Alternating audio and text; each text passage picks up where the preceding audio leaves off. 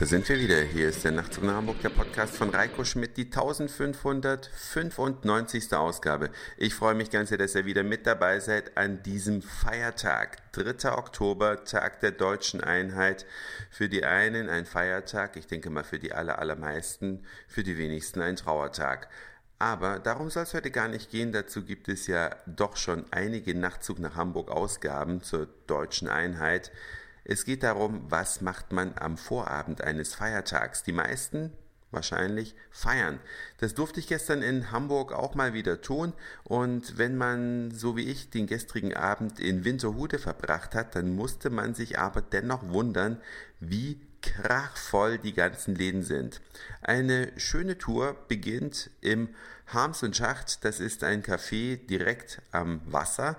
Das heißt, man betritt im Erdgeschoss dieses Café und kann dann in der, über die innenliegende Treppe nach unten gehen.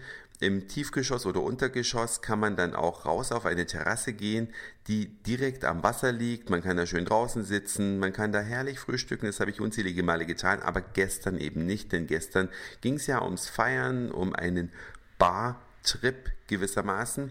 Und nachdem wir da ein bisschen getrunken hatten, sind wir weitergezogen in die Sasa Bar. Die ist also wenige Schritte am Mühlenkamp entfernt davon. Und vielleicht kennst du ein oder andere. Das Interessante in so einer Bar sind ja neben den Trinks die Leute. Die Leute, die da drin unterwegs sind, man könnte sagen typische Winterhuder, eher Lederschuhe als Turnschuhe, eher ein Hemd mit hochgeklapptem Kragen als ein T-Shirt, die Damen eher die Absätze ein bisschen höher als zu flach und jedenfalls nicht allzu voll, als wir gekommen sind. Als wir allerdings gegangen sind, da konnte man in dem Laden weder vorwärts noch rückwärts. Es war so krachvoll, dass draußen auf der Treppe Leute standen, das ist also im Souterrain gelegen, diese Bar, und davor standen auch noch etliche Leute. Die Bedienung ist draußen auf der Straße lang gelaufen und hat die Bestellungen aufgenommen. Also man wurde auch auf der Straße bedient. Was mich allerdings gewundert hat, in der Sasa Bar durfte man rauchen.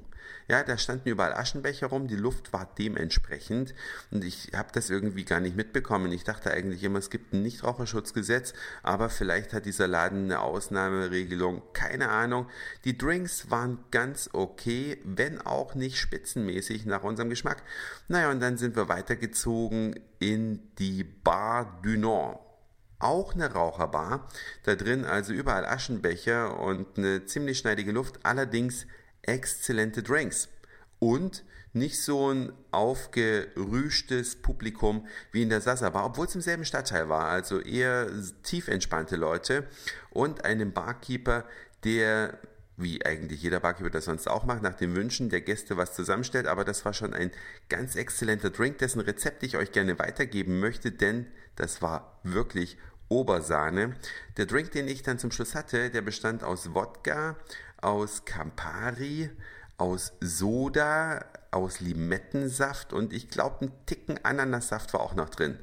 Also für Leute, die nicht gerne so süße Drinks zu sich nehmen, ist das meine Empfehlung. Und getauft habe ich ihn, nachdem das Ding keinen Namen hatte, nach dem Kellner. Ich habe dann den Kellner oder den, den Barkeeper, sorry, nach seinem Namen gefragt. Der heißt Julius. Also für mich ist das jetzt der Julius Drink.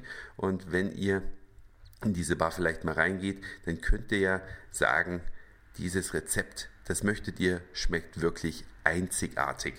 Ja, wie gesagt, und auf dem Weg zurück bin ich dann an einer Bushaltestelle vorbeigekommen und da hing ein bemerkenswerter Zettel, den muss ich mir mal schnell am Computer aufmachen, mal irgendwie ein Fenster im Hintergrund aufmachen. Kleinen Moment, ich habe mir das nämlich klack, klack, klack, klack, klack.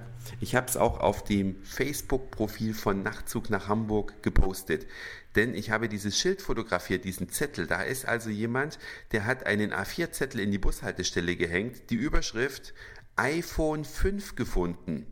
Dann ist das iPhone abgebildet mit Vorder- und Rückseite und drunter steht, am Donnerstagnachmittag habe ich hier dieses iPhone 5 auf dem Gehweg gefunden. Ich bin ein ehrlicher Finder und deswegen möchte ich es dem wahren Besitzer zurückgeben. Der Besitzer kann sich bei mir melden unter 0176 377 und so weiter. Ein weißes iPhone 5. Und ich finde das wirklich klasse, denn das iPhone 5 ist ja ein sehr gefragtes Modell. Viele müssen wochenlang darauf warten, bis sie es denn überhaupt in den Händen halten dürfen. Einer der Glücklichen ist also schon zum Zug gekommen und hat es dann verloren.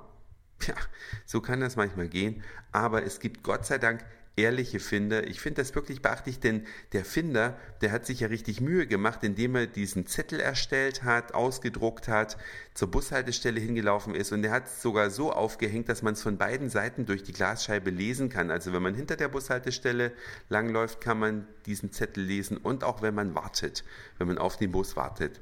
Also Hut ab vor diesem Finder ja, mit dieser guten Nachricht schließe ich. Das war's für heute. Dankeschön fürs Zuhören, für den Speicherplatz auf euren Geräten. Ich sage Moin, Mahlzeit oder guten Abend, je nachdem, wann ihr mich hier gerade gehört habt. Und vielleicht hören wir uns schon morgen wieder. Euer Reiko.